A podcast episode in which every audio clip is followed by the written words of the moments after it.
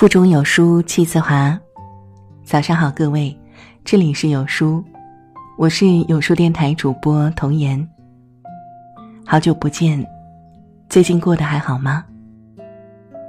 今天要为大家分享的文章，是来自娃先生的。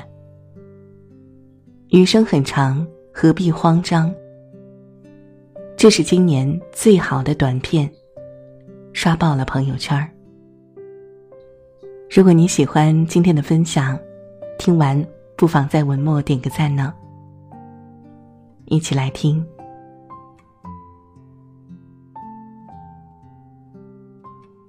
你的一生是不是一直在应该规划中度过呢？十八岁成人，爸妈告诉你，你应该读一个好大学，选一个好专业，这样出来好找工作。四年后，你走出大学校门同寝室那个整天逃学的哥们儿，顺利签约一个五百强的公司，而你，只能徘徊在一个小机关单位，谋个一官半职。二十五岁，眼看着身边的同学、同事走入婚姻的殿堂，你的大姨、二舅、三姑父催婚。你到年龄了，应该结婚了。不管你有没有意中人，不管和你相亲的那个人，你是否爱他，临近三十岁，看着同龄人二胎都有了，而你仍旧单身，一边在努力的攒买房首付，一边在寻觅和自己共度后半生的人。三十五岁时，当身边的人都已经换了第二套新房，而你却刚刚生完孩子，在为奶粉钱发愁的同时，还要对抗着产后抑郁。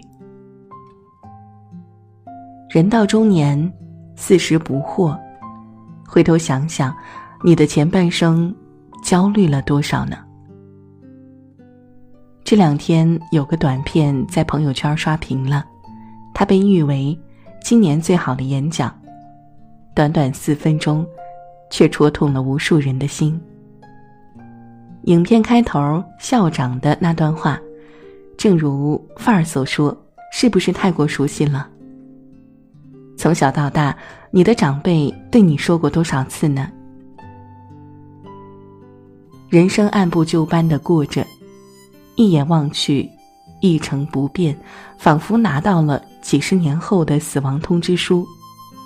就像每年过年回家，亲戚聚会一定逃不掉的嘘寒问暖。月薪多少啊？买房子了吗？升职加薪了吗？买车了吗？结婚生子了吗？这些奇葩问题，你不知如何作答，只是低头不语。刷着朋友圈儿，不巧看到，和你初中坐过同桌的阿丽萨，又从复式换成了别墅。高中总爱调戏你的后排大个子迈克尔，又从奥迪换成了保时捷。前公司给你使绊子的心机婊上司 Daisy，又揣着高额的年薪，带薪年假去环游欧美。夜店邂逅的人帅活好又多金的 Kevin，拿了千万融资，迎来创业团队新爆发。你在想，这个世界大概真的不会好了。当你觉得自己已经被同龄人抛弃，当你觉得自己成长的速度俨然追不上父母老去的速度。当你觉得人生，难道只有一种固定的活法生存的时候？看到视频里的这段话，你可能又有了答案。有的人二十一岁毕业，到二十七岁才找到工作；有的人二十五岁才毕业，但马上就找到了工作；有的人没上过大学，却在十八岁就找到了热爱的事儿。有的人一毕业就找到好工作，赚很多钱，却过得不开心。有的人选择间隔年去寻找自我，有的人在十六岁就清楚知道自己要什么，却在二十六岁时改变了想法。有的人有了孩子，却还是单身；有的人结了婚，却等了十年才生孩子；有的人身处一段感情，爱的却是别人；有的人明明彼此相爱，却没有在一起。三十岁没结婚，但过得快乐也是一种成功；三十五岁之后成家也完全可以；四十岁买房也没什么丢脸的。不要让任何人。扰乱你的时间表。每个人都有自己的生活时间表，不要让任何人干扰了你生活的节奏。看到这儿，你似乎又觉得与这个不太友好的世界和解了。范儿一直觉得，没有人应该在多少岁。赚到多少钱？没有人应该在多少岁结婚生子，更没有人应该在多少岁之前取得别人眼里所谓的成功。你要记住，对于你来说，人生赢家仅仅是个词语而已。三十岁就买了两套房的人，难道就一定成功吗？三十五岁就儿女双全的夫妻。他们就一定过得幸福吗？四十岁看到自己的孩子次次考试全班第一，日后他们就一定是有出息的人吗？什么样的人成功？什么样的幸福？对于住在地下室的北漂们，有朝一日搬到了一居室的大房子里，那就是幸福。对于一直单身的大龄男女。父母的不催婚和理解，自己的热爱生活和独立自主的品格，活成了自己想要的模样，那就是幸福。生活即将走到终点，却突然有了转机，可以多活几年，再看看这个世界，那就是幸福。多年的婆媳恩怨、冰释前嫌，对于全家来说，那就是幸福。十年的爱情长跑，从校园爱情到异地恋，直到穿上婚纱的那一刻，那就是幸福。我们生活的意义，不在于和别人的攀比炫耀，而在于只要我们的成长过程中赢了自己，眼中有光芒，日渐努力成为自己想要的模样，这就是最大的幸福和成功。影片当中有句话：“当你三十岁时，你的人生轨迹就会定型。”不知道是不是可以理解为，三十岁以前没有成功，你就没有机会了。然而，真的是这样吗？放眼望去，世界女子网坛上，莎娃十七岁就得了温网冠军，二十七岁时就是全满贯在手了。比利时的海宁。也在二十七岁时获得了世界第一后就退役了。与此同时，还有二十五岁的科娃也是大满贯加身。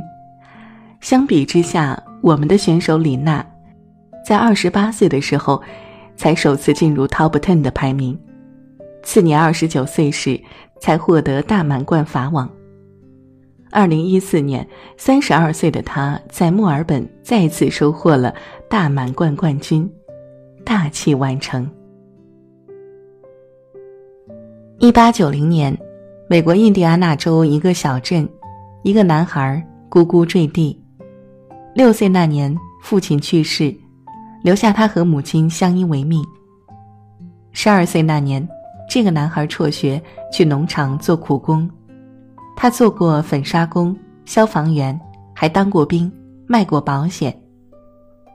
浑浑噩噩，直到四十岁，他在加油站工作。为了方便来往的客人吃饭，他和妻子就在加油站的厨房里做起了日常简餐，招揽客人。在此期间，他推出了招牌产品炸鸡。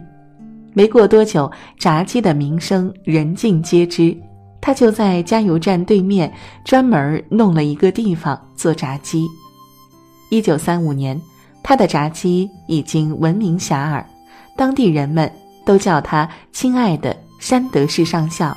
再后来，二战的爆发影响了他的生意，他带着自己炸鸡的秘方和配料，换了一座城市，想东山再起，直到被拒绝过一千零九次后，终于被客人接受了这个新兴的食物。一九五二年，他的第一家授权餐厅开业，那时的他已经六十二岁，他不会想到自己的这家餐厅会成为世界上餐饮加盟特许经营之先河。更没想到，在未来的几十年内，世界上的各个角落都会遍布着自己这家餐厅。他叫哈兰·山德士，肯德基的创始人。时至今日，没有人不会熟知这个白胡子老爷爷。阿曼西奥·奥特加于一九三六年三月二十八日出生于西班牙西北部贫困的加利西亚地区。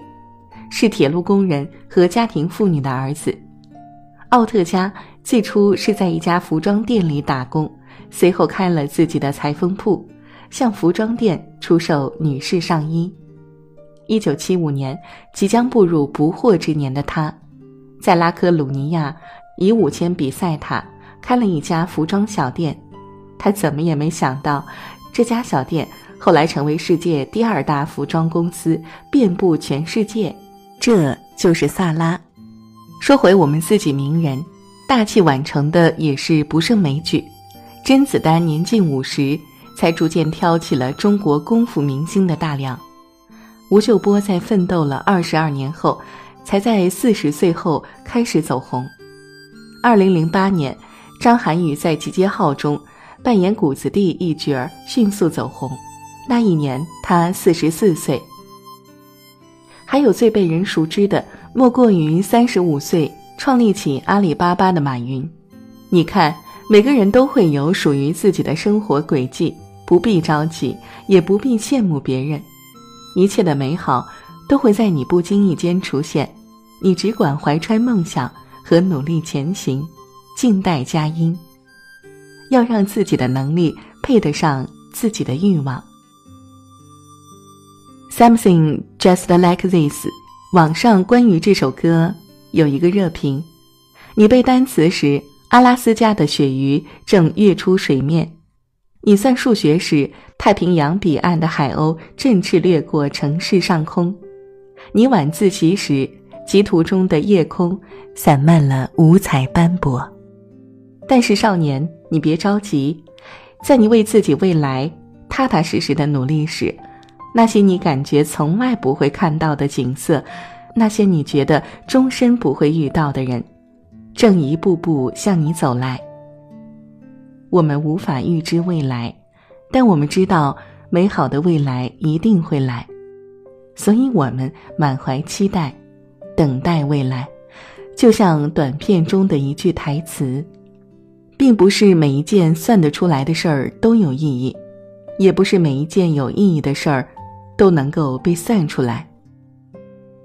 美国有一首特别火的小诗：“纽约时间比加州时间早三个小时，但加州时间并没有变慢。”有人二十二岁就毕业了，但等了五年才找到稳定的工作；有人二十五岁就当上 CEO，却在五十岁去世；也有人迟到五十岁才当上 CEO。